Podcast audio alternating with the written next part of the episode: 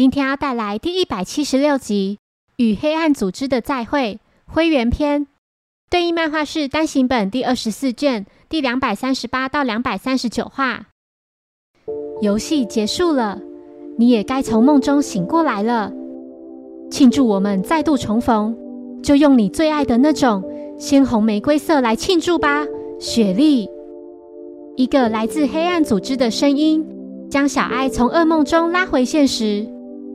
受到惊吓的他不停地喘着气，原来那只是梦境而已。隔天来到学校后，孩子们兴奋地提到，外头已经开始下雪了。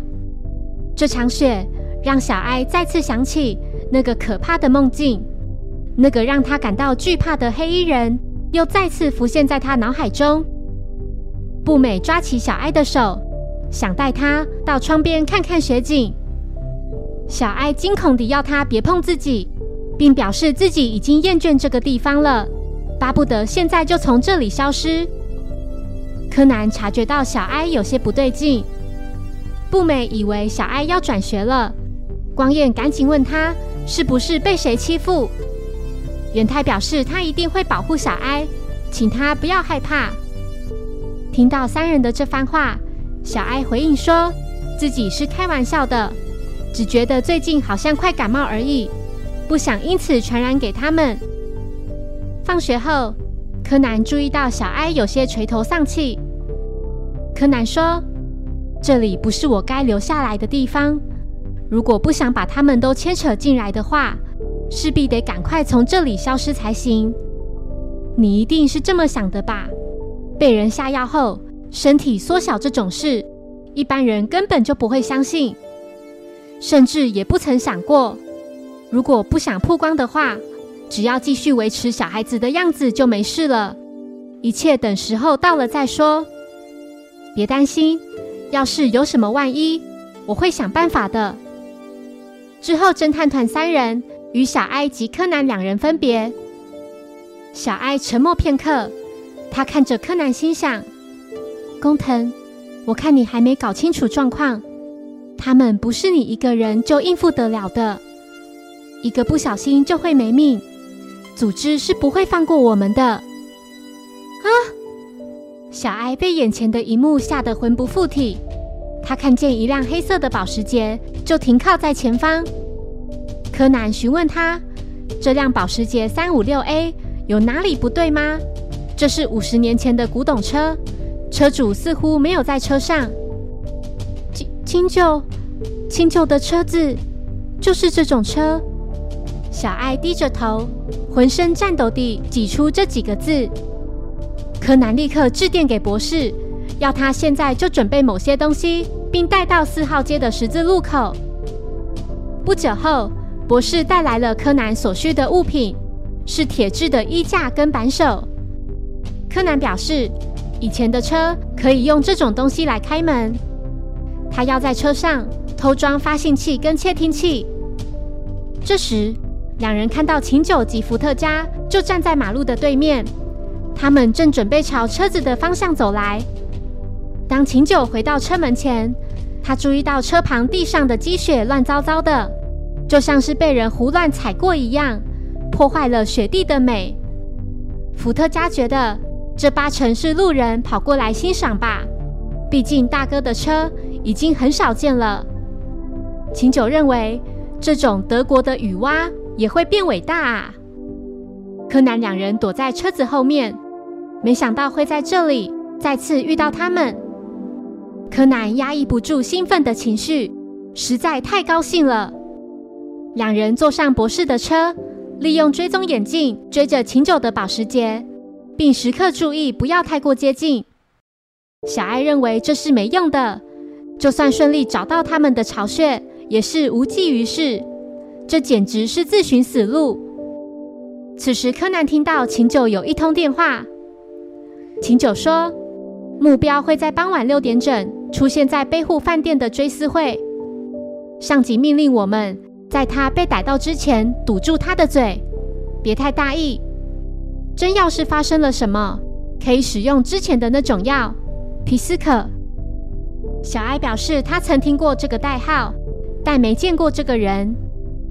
秦九在挂掉电话后，注意到座位旁有根带点红色的棕色头发，接着在椅子下方发现了用口香糖粘着的发信器跟窃听器。柯南惊觉被识破了，秦九捏了捏口香糖，笑着心想：没想到你竟然会主动送上门，我很欢迎呢，雪莉。小爱觉得现况对他们很不利。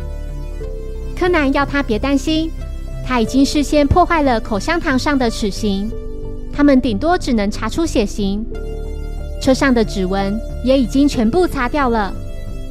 柯南说，他们计划让皮斯可去背护城市饭店暗杀某个人，我们必须阻止这项行动，至少要将那个药弄过来。APTX 四八六九，也许那就是让我们身体缩小的药。秦九曾在电话中对皮斯可说：“可以用之前的那种药。”此时的秦九将车子停在某处，并下车讲电话。他对着电话里的人说：“是雪莉，那个背叛组织的女人，应该正往你那边过去了。要是不知道长相，可以查找组织电脑里的档案。等我们确定车上没有其他窃听器和发信器之后。”就会过去找你，那个女人一定会去的。我要用那种药来吊她。当然，要不要使用残废的名侦探，就随你便了。总之，抓到那个女人后，将她带来见我。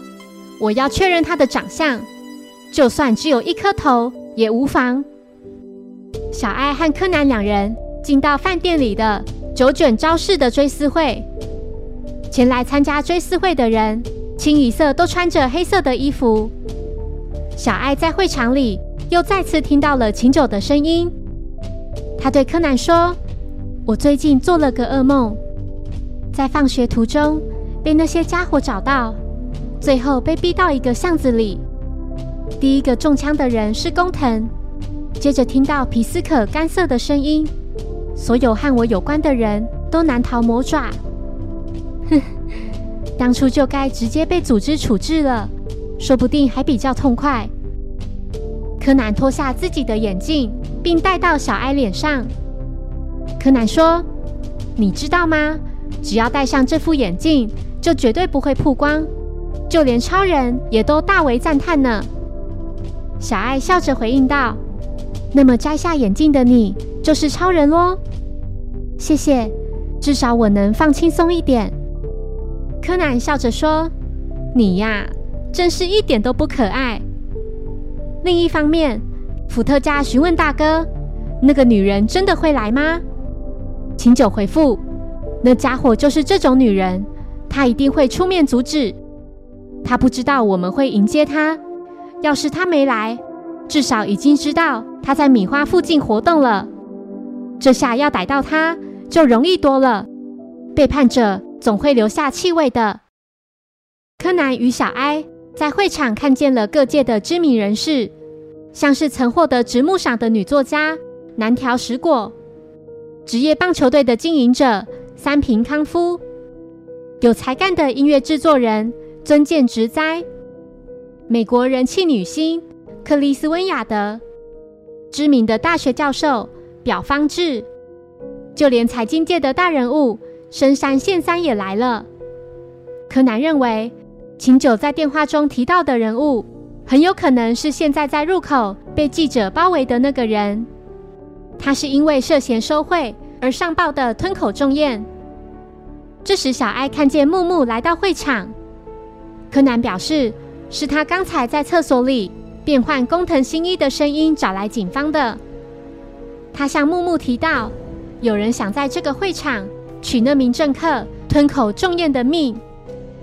会场的主持人麦仓直道表示，现在要来欣赏九卷导演在生前没有公诸于世的那几张胶卷幻灯片。